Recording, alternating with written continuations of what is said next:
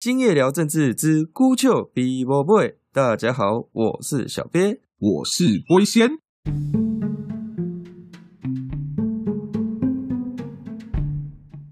哎，龟仙啊，现在台湾疫苗之乱啊，看的觉得很受不了。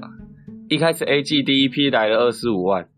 媒体就一直在传说啊，这个 A G 很危险啊，会血栓啊，怎么样，副作用很大啊。然后就没有人敢去打，然后后来政府还因为怕坏掉，所以就搞到说啊，大家约自费打，结果那个诺富特一下爆开来，哇，那台湾就陷入一片混乱，大家就抢着去打，这些自费的后来就全部都关掉了。我记得当时啊，是新闻出来说医务人员有八成没有打，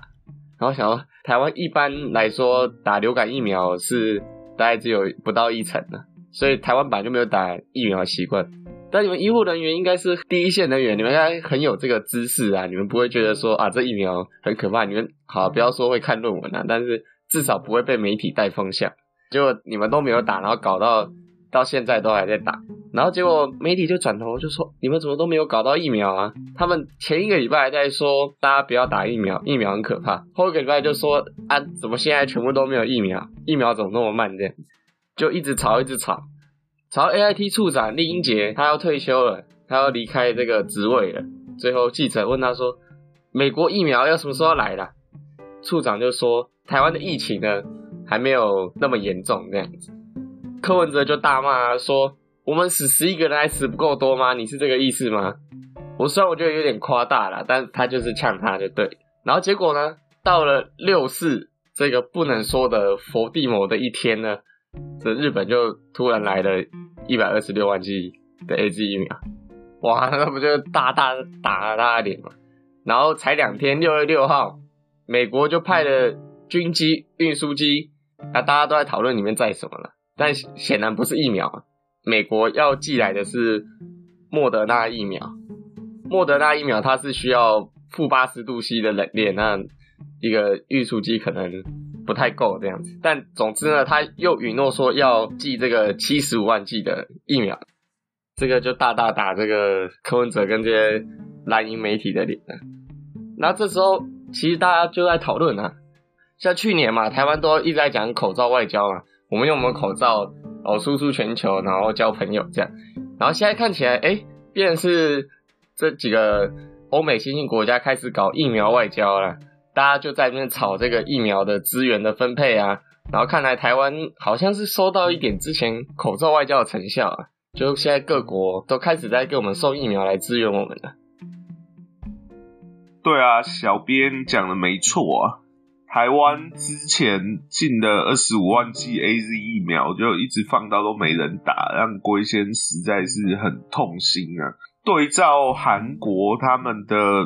接种计划，只要轮到你，你不打，你的顺位就会被排到后面去了。我觉得台湾真的就是对人民太好，还让人民可以拒绝说，哎，要打什么疫苗，选择打什么疫苗。看看韩国，那人家韩国基本上，你只要不打，你就给我滚去后面排队。在这样的情况下。韩国疫苗施打的速度也比台湾还有日本快，像日本的状况也有点像台湾，那政府太软烂。让民众自己选择要不要打。当然，日本还有另外一个问题，他们的法律规定只有医生才可以打疫苗，所以我们去医院打针都有经验嘛，就是护理师帮我们打针。可是，在日本，他们法规更严格，只有医生才能帮人打针。所以现在日本虽然进了一堆疫苗，他们现在反而是卡在找不到人可以打。法规定的太严，没有办法松绑。现在日本施打的速度以人口比例来说也是相当的慢。如果我们比照台日韩的话，现在进展的最快就是韩国。那韩国政府就是用了很多方法在逼人民打疫苗。刚刚讲的你不打就给我滚到后面排队是其中一个。啊，另外一个，他们政府还开发了一个 A P P，会把哪边已经开瓶还没有打完的残余疫苗给标出来。今天你想要插队的话，你就可以开这个 A P P，自己去预约。那也不是预约啦，就是看到 A P P 上说，哎，这里有残余疫苗，你就要赶快赶去那个地方。如果你赶得到的话，你就可以插队先打那个残余疫苗。在这些方法下面，现在韩国算是疫苗打的最快的国家。那另外一点呢，其实刚刚小编讲到说的那些国民党什么的，之前五月疫情爆发前，那边说疫苗 A Z 打了会血栓，干嘛叫大家不要去打 A Z？疫情爆发后又急着说要疫苗救人命，最近那个什么大 S 啊，还说什么蔡英文在屠杀台湾人，他们讲这些讲来讲去，其实。他们的图谋也很简单，他们就是希望台湾开放中国疫苗进口。我们先不要讲啦，现在中国跟台湾关系那么不好，在疫苗供应上会不会做手脚，这个我们不知道。至少我们可以看到一点的是说，中国疫苗在保护性上面很有问题。像 BBC 还有一些英语的媒体，他们都讲到说，中国疫苗的防护力大概是五成。啊，这一点其实蛮多人是怀疑嘛，因为大家也知道，现在中国跟英美的关系不好，所以很多人会觉得说，这个应该是英美他们在抹黑中国疫苗。中国疫苗保护力应该没有那么差，因为很多第三世界国家都在打这支疫苗。啊！可是我们看第三世界国家打完的经验，就发现，哎，其实中国疫苗保护力好像还真的是那么差。像我举一个例子是，那个《工商时报》五月三十号报道的，非洲东部靠近印度洋的有一个海岛国家叫塞西尔啊。对，这个我特别找了《工商时报》，不是《自由时报》啊。他就讲到说。这个塞西尔是目前全球以人口比例来说接种疫苗最高的国家，可是，在五月底，他们反而掀起一波新的疫情。他们原本四月三十号的确诊只有一百二十人，当然从五月开始，每日确诊都将近三百人，然后逼得塞西尔政府重新封城。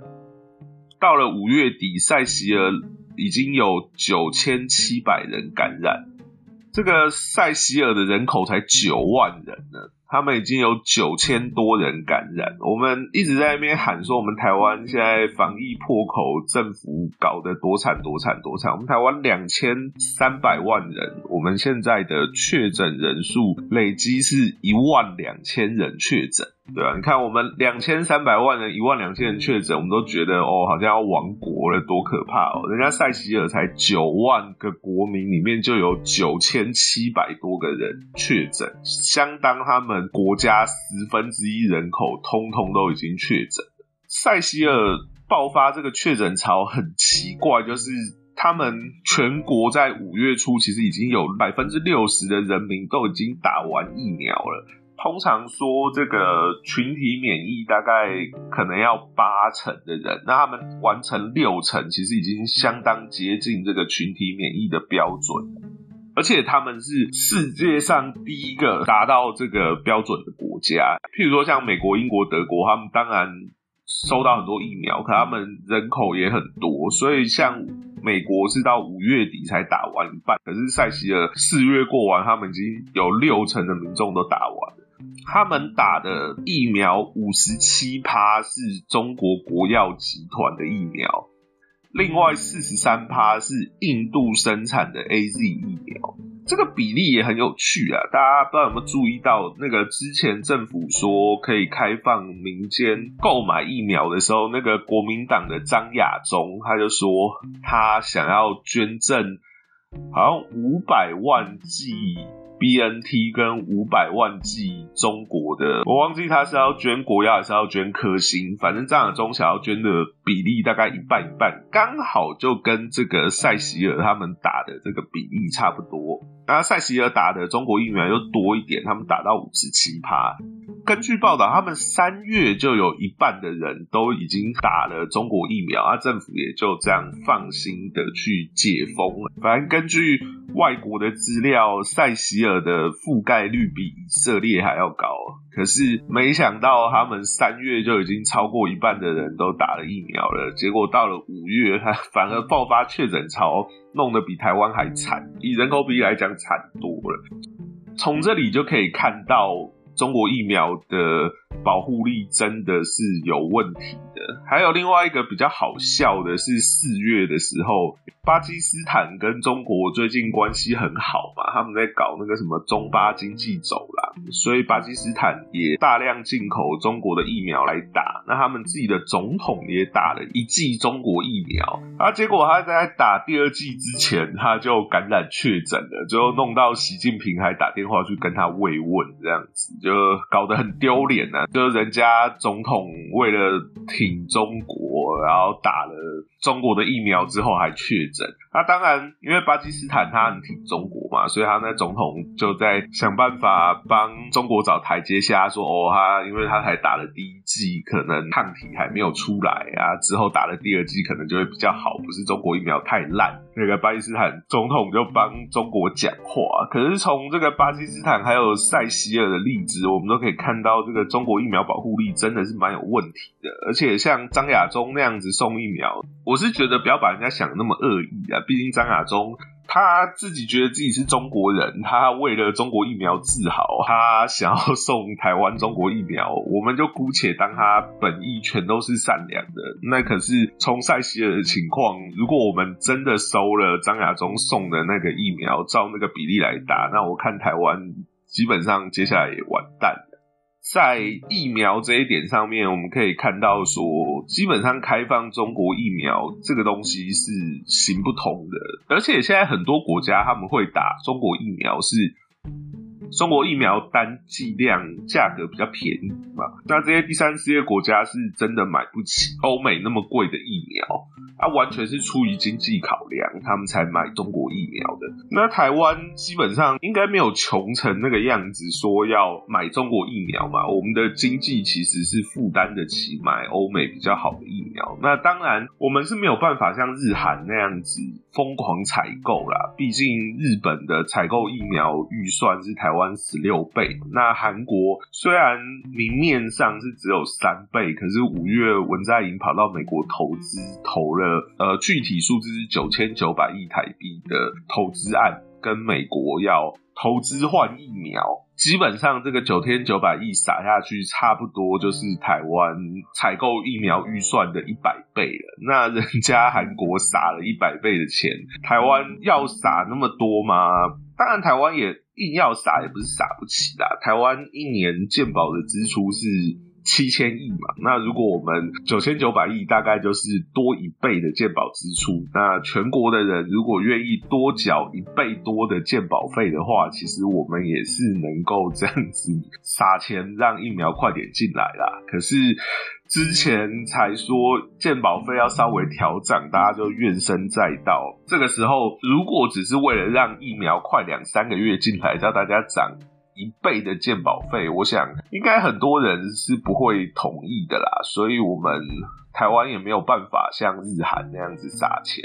不过，基本上就算我们慢慢等好了。台湾的疫苗供应也不算是特别慢，毕竟我们现在六月陆陆续续就有疫苗进来，政府也预告大概到八月的时候会进来，相当于台湾人口一半的剂量。那这个其实我们对照像澳洲，台湾这个疫苗进来的速度算是非常快，像澳洲看惨，它要等到年底的时候。他全国的人才会有疫苗打，到十二月过完之前。我特别讲澳洲，是因为澳洲人口其实跟台湾差不多，台湾两千三百万，澳洲两千五百万嘛。而且大家印象中澳洲的也算是欧美先进国家，所以本来应该澳洲打疫苗的速度至少没有比台湾快，大概也要跟台湾差不多吧。结果没想到我们。五六月疫苗大量到货，八月打完一半，可能这样推下去，十月、十一月应该台湾就差不多快打完了。可是澳洲要拖到十二月底才能够打完全国人口打完第一剂哦，不是说全国人口两剂都打完。相较来说，我是觉得台湾真的疫苗进来的速度并不慢，只是很多人希望。开放中国疫苗进来，一直说台湾疫苗进的速度很慢很慢很慢。可是呢，这些中国疫苗进来保护力有问题嘛？而且我们看到那个当初骂 A Z 骂的最凶的连胜文，结果他爸爸妈妈连战跟连方宇最近不是被爆料偷偷跑到振兴医院去打了 A Z 疫苗，然后振兴医院还说是什么为了人道。你看这些国民党的人，其实他们有时候也觉得他们很好玩呢。这个口嫌体正直嘛，嘴巴上说不要，身体却很老实，偷偷摸摸的就跑去打了，被抓包还理直气壮说是人道啊。如果那么想要打那个国药的话，其实你去中国打一打，再回台湾也都可以啊。其实很多台商。之前不是一直说什么，好像有台商等不及了，就自己跑去中国打疫苗。你真的那么爱中国疫苗的话，其实台湾也挡不了你嘛。可是他们的选择很明显嘛，最后连他们嘴巴闲的要死，说打了会血栓的 A Z 疫苗，偷偷的冒着被人骂耍特权的风险，他们也还是要打。对啊，其实就是这个样子。刚讲进中国疫苗。这根据法律啊，中国来的血清啊，这些疫苗其实都是不能进来的哈。所以像你刚刚讲的科兴国药在台湾根本就是不合法了啊。所以哈，中国不要中国，蓝影哈就想到一个新的套路了，就说啊，我不直接讲进中国疫苗，我讲进中国代理的 B N T 辉瑞疫苗，辉瑞是德国厂，辉瑞呢把它的疫苗放到上海去代工。然后呢，在上海呢做这个代理商哈，那在所谓的中华地区去贩售，然后就有人说，哎，那我们就从这边说，我们有洽谈好了，我们有这个管道，那很多县市啊，像南投县的那个林县长，他就特别跳出来说，哦，我们已经对头了，这样。就只等政府批准了，所以就吵来吵去，吵来吵去，然后陈时中还要为了这件事情说啊，这个中国在打的，我们不敢打。中国没打的，我们有点兴趣啊。这没打的，其实就是所谓的 B N T 疫苗，还保持一个开放的态度啦。你们有人搞得到呢，我们就来试试看。但我觉得讲到这个 B N T 啊，听到就非常不爽。大家都忘记了，这 B N T 跟台湾呢有谈今年年初五百万剂的疫苗，这一批疫苗呢就直接被中国挡掉，不让我们买。中国直接介入，那你既然不要我们自己买 B N T。现在又说要把 BNT 给我们，这就是亚特碳北湖绝对不可以啊！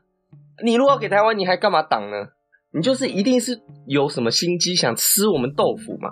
不要说你的那个疫苗，那代理疫苗技术有问题啊，我们也不要这样想。但是你一定是要怎么样吃我们豆腐啊？比如说有人就说啊，因为你是在大中华地区代理嘛。哎，所以这样我们也是大中华地区啊，就这个他也在很多地方做过了，可能很多台湾人并不在意这件事情。但总之你就一定是没有好意嘛，一定想吃我们豆腐才搞这一套。啊，现在这些蓝营的执政县市纷纷这样子一搭一唱，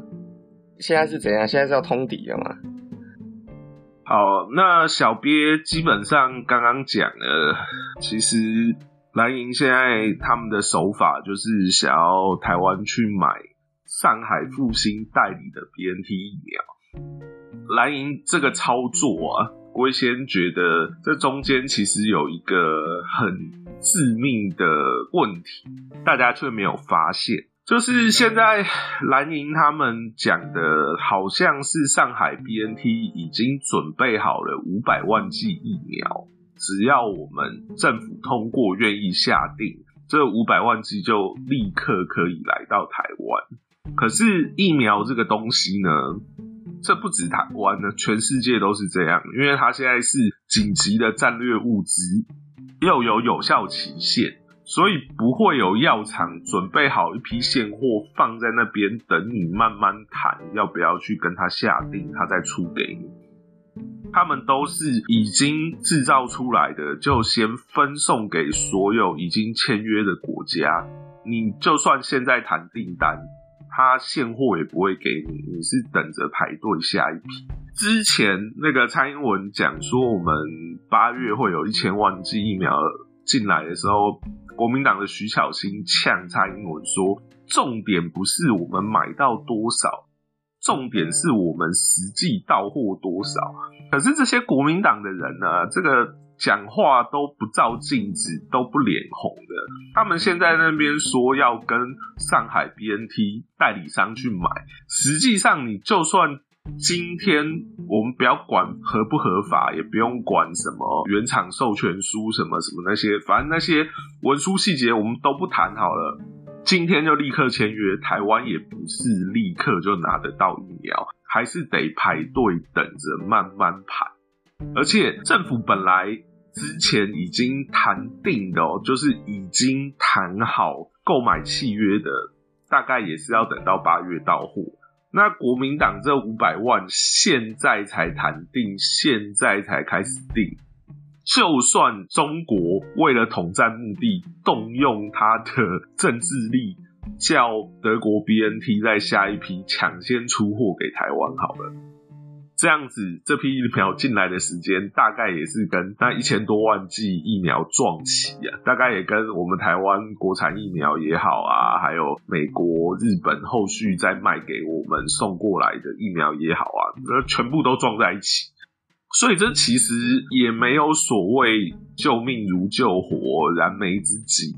政府在挡什么？其实都没有这这个问题。就算现在顺了蓝营的意，他实际上手边也拿不到这五百万剂疫苗嘛。你看，像郭台铭买那个疫苗，政府其实也没有挡啊，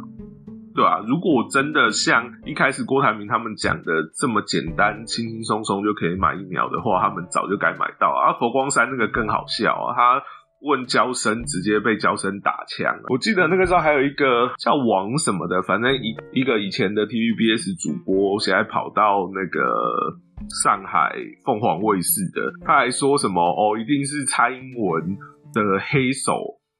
让交生拒绝，他还举例说，连川普当年都会被蔡英文控制跟台湾通话，那个民进党的黑手无远佛界，对，讲这种笑死人的东西，讲的民进党在背后操纵全世界。如果真的这样，那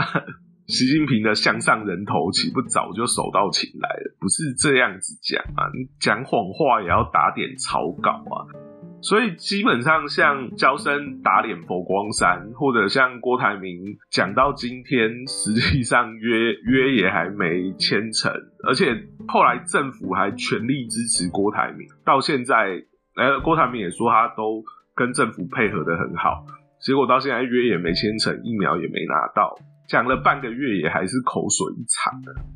所以基本上这种东西，蓝营只是想要制造一个虚假的印象，好像政府在挡疫苗，好像政府因为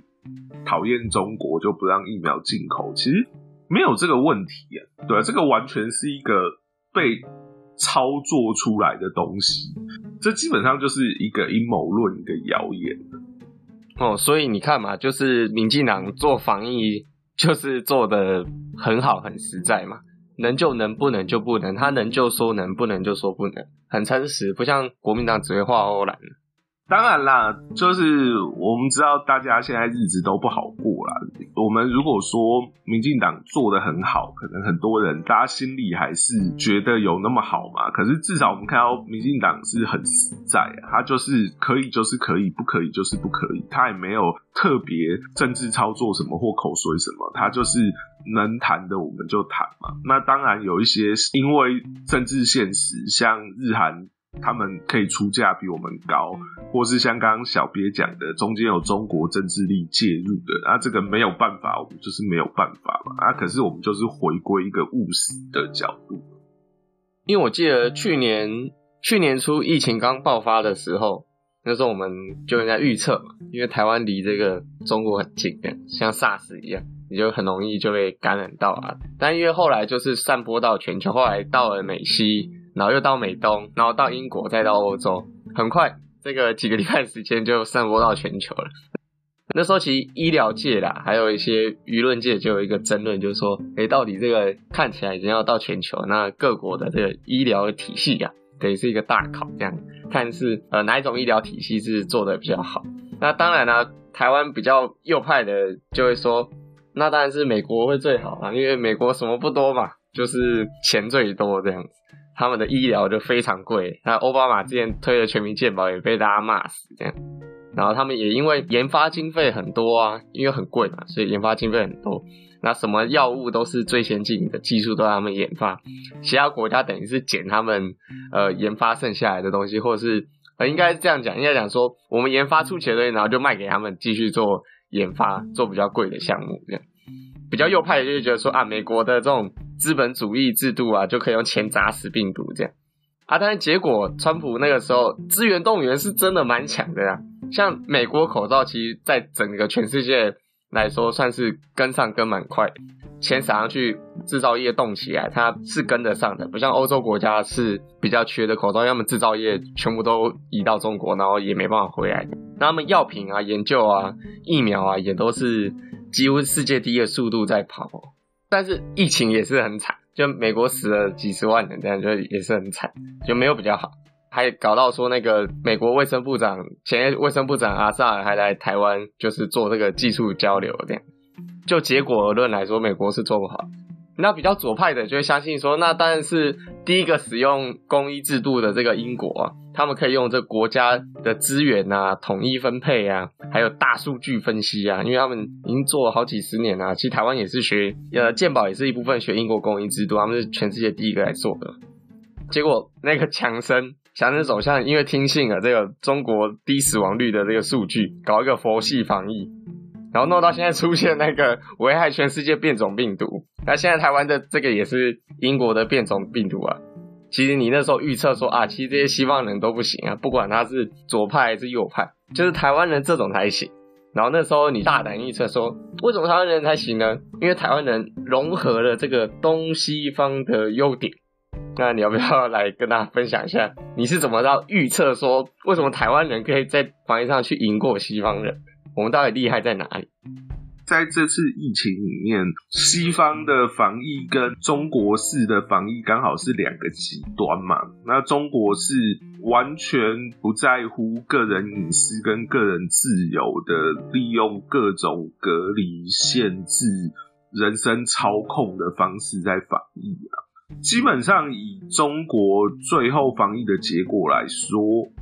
呃，还算我们单纯以他们人口染疫的比例来说，其实他们是真的有把疫情控制住的。可是他们为了控制这个疫情，其实他们的人民付出了很多的代价。那当然，这个代价是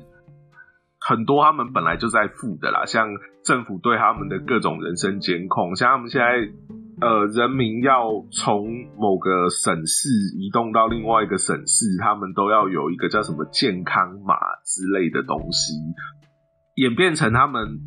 人民。国内移动其实都有重重的限制，那当然中国本来就有这一类的限制，所以他们会有什么农民工的东西。只是这一次的疫情让这些限制变得更加的严格。就以前农民工你偷跑到城市去，你顶多是没有正常劳工的保护。那现在在中国的疫情控制下，连偷跑这件事可能都会在边境关卡被拦下来。我们台湾最近在讲的端午节，就是大家不要返乡。那台湾基本上还是以集体的道德压力跟柔性劝说为主啊。我们最严重就是把你在匝道口拦下来，让你尝尝塞车的味道，让你想一想到底要不要返乡。可是中国是真的要主角直接让你没有办法返乡，或者你只有符合特定资格的人士，然后他们的手机都有绑一些个人数位资料，然后你要扫过这些数位资料，你才能够返乡这样子。对，这个是中国他们在疫情上的控制。当然，我们台湾甚至所有民主国家都不可能做到像中国那个样子。可是呢，像欧美他们又变成另外一种极端，因为他们太强调人身自由，太强调就是个体性了。所以，就算他们制度上像英国有所谓的公益制度，可以政府统一调控什么的，可是实际上他们上到政府，下到人民，其实都没有这种真的大政府，大家一起来。同心协力面对疫情这样子的一个经验，大概从八九零年代，就大概从冷战结束开始啊，其实欧美这些国家都已经没有大家一起团结起来对抗什么东西这样子的经验了。像后面那些什么。对抗恐怖分子什么之类的，那个都是政府在喊嘛。那很多左翼人士基本上都认为那个是国家的阴谋什么之类的东西。所以欧美其实从苏联这个头号敌人瓦解之后，他们的人民已经没有团结的经验了。我觉得可以这样讲。所以在这个情况下，其实真的欧美政府在疫情上的动员能力，还有民间配合。自发性的配合，龟先认为都很糟糕。疫情就算在那些号称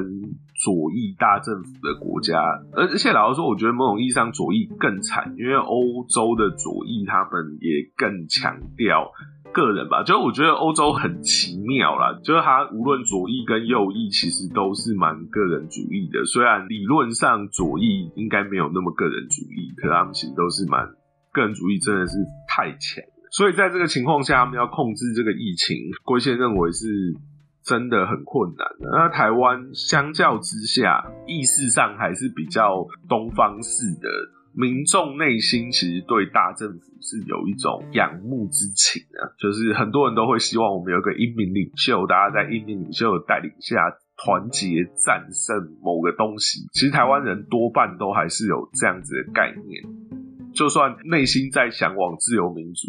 我们也还是希望有一个英明领袖领导我们迈向自由民主这样子，而不是像西方就是很个人式的，我自己就可以实现自由民主。所以在这个情况下，郭一先认为台湾的防疫的优秀在于我们不用搞到像中国那样子的侵害个人自由，可是我们也比西方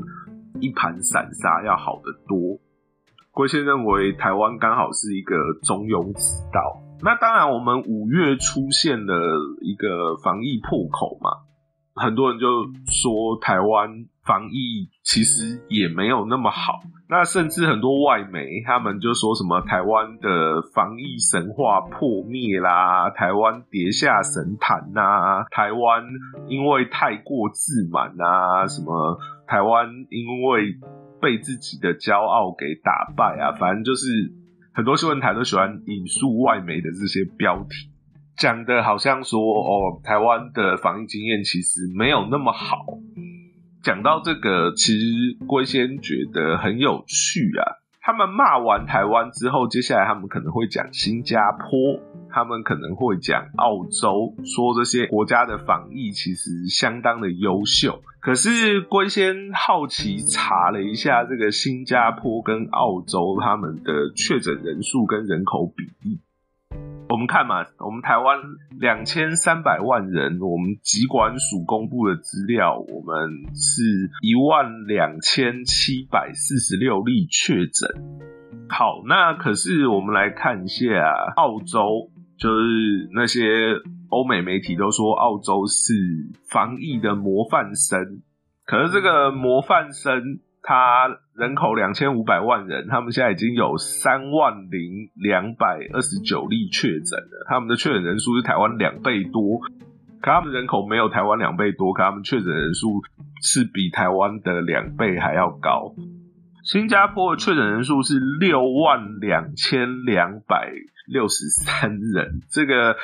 这个比台湾多了可能有四五倍以上哦。对啊，那而且新加坡的人口其实才五百七十万人呢，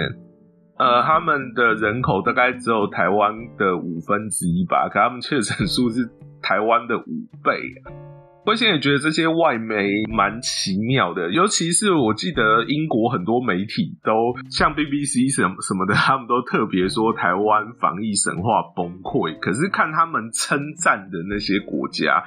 以确诊数来跟人口比例来看，其实都比台湾严重的多。所以龟仙其实也觉得。呃，这些外媒他们因为基本上是商业媒体啊，大家都有冲点阅数的压力。本来在下标上，大家就喜欢那种戏剧性的。标就是哎，一根好像以为很好的，其实它很糟糕，或者说哦，那个之前很棒的忽然垮台了。对，就是大家都很喜欢看这种东西，所以这些媒体或多或少他们在处理台湾疫情的时候，他们也是会用这样子的方式处理。当初台湾防疫做的很好的时候，其实有不少。住在台湾的外国人嘛，还有外国的专家什么的，或者政治人物都宣扬台湾的防疫经验。可是台湾这种防疫经验，以欧美那些，尤其是欧美左翼，他们所谓民主的标准来说，他们其实不太喜欢台湾这种。那么限制人身自由，然后政府权力那么大，而且大家注意，那些外媒很喜欢讲说台湾这种封锁边境的方式是行不通的，因为西方无论左翼右翼，他们都很注重所谓的那种什么自由贸易啊、跨国移动啊，他们认为这个是自由的展现，所以台湾在这方面的封锁，他们一直都以来都是预言说，哦，这迟早会垮，这迟早会垮，这一定防不住这样子。后来我。我们五月真的有垮一波，让他们找到一个趁机攻击这个类型的策略的一个说法啦。郭先认为他们。这样子很批台湾，背后也是有他们的商业跟政治的考量。可是我们持平的对照确诊数跟人口比例，就知道台湾的防疫，就算在五月出现破口之后，以比例来说，也真的不是那么糟糕，甚至比那些外媒在吹捧的防疫模范生还要更好。对，像之前澳洲还墨尔本封城，还说什么哦，是为了避免怕像台湾这样。可他们自己的确诊数其实就已经是台湾的三倍，他们就已经比台湾还惨了。他们到底是想要怕变成台湾什么？龟仙也是看的不是很懂啊。当然，现在大家过得是蛮辛苦的，可是对照世界其他国家，龟仙认为台湾的防疫也还是有可取之处的地方。然后龟仙，你刚刚一直骂这个左派误国的问题啊，但是这边我要挑战你一下，就我这边是有查到一个统计去年四月病例数据的论文啊，欧洲最左最轻中的德国啊，它其实防疫是不差的，对啊，德国确诊人数是三百七十二万嘛，然后它人口是八千三百万，比起英国人口是六千六百万，那比德国少一点点。英国确诊人数却是四百五十五万，比德国还多了一倍半。要说左交误国的，认为最讨厌、最轻中、最左的德国，还是比这英国还要好啊。而且他这论文他还讲到说，他当时啊，去年四月疫情最猖獗的地方，就是比较民粹主义的右派国家，像美国当时川普，然后巴西是那个所谓的巴西川普，印度的莫迪，他非常右，大家都知道这样。然后，但是他们防疫都很惨，这样子，他就同整说啊，这个是民粹主义啊，因为民粹主义不相信疫苗，或者是他们对医学的知识比较不好啊，或者之类。他就说，哎，这些民粹主义国家的这个防疫比较差，左派比较会防疫这样。哎，我这就是跟你讲的不一样。没有啊，其实还是一样的啊。我因为我刚刚讲的是西方，无论左翼右翼，在防疫上都还是太个人主义啊，而且。龟仙的比较基础是西方国家比台湾，然后就是台湾在中间呐，啊，中国是太严，啊，西方国家是太松，对啊，那无论左翼右翼跟台湾相比，都还是太松了。如果我是西方国家自己比的话，确实就像小鳖刚刚讲的，有这样子的情况嘛。因为像美国他们支持川普的人的理论，他们就是认为这个肺炎疫情，与其说他们不相信医学或疫苗，不如说他们根本不觉得这个武汉肺炎是很严重的病。他们很多人说这个叫武汉感冒这样子。就他们认为身体强健的人得了就只是轻症，那些会重症的人本来就是身体不好，他们还认为这个叫物竞天择。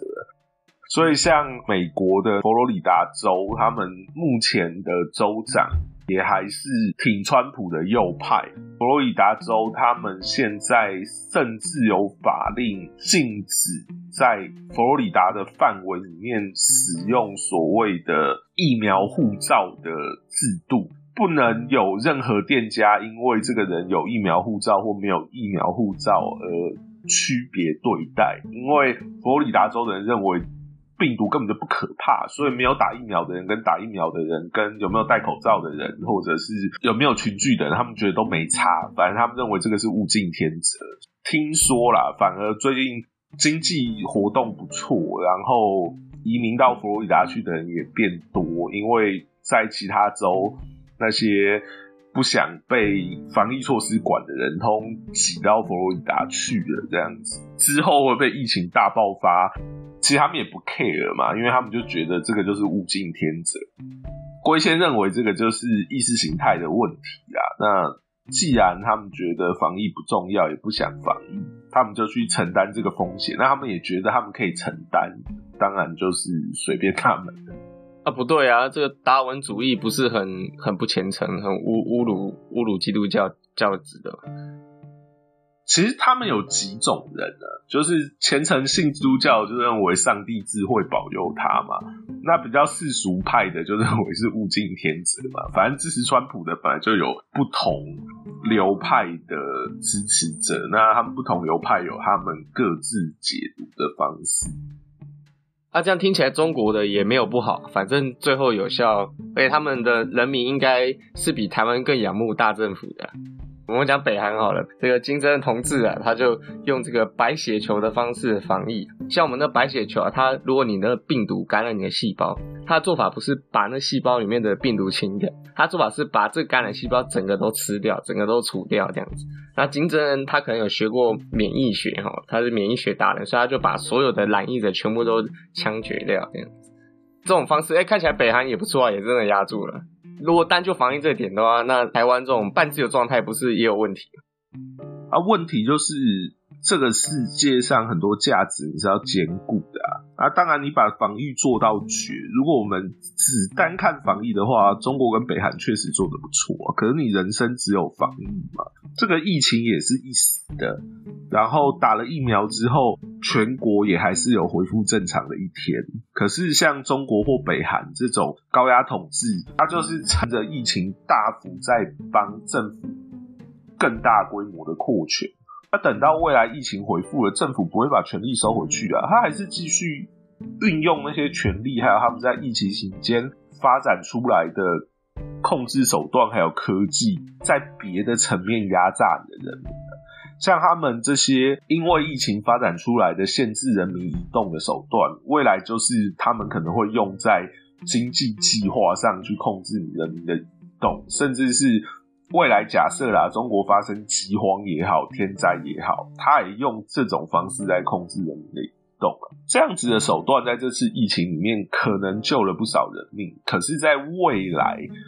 中国共产党为了他自己私利而采取的行动上，可能会害死更多人了。对啊，所以这个东西相对来说，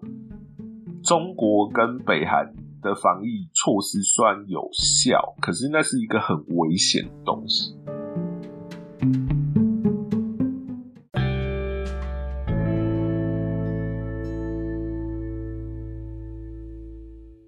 喜欢我们的节目，请按订阅，并分享给你所有的亲朋好友。脸书搜寻“今夜聊政治之孤丘比伯贝”，今夜就公告这边啊，大概阿曼，谢谢大家。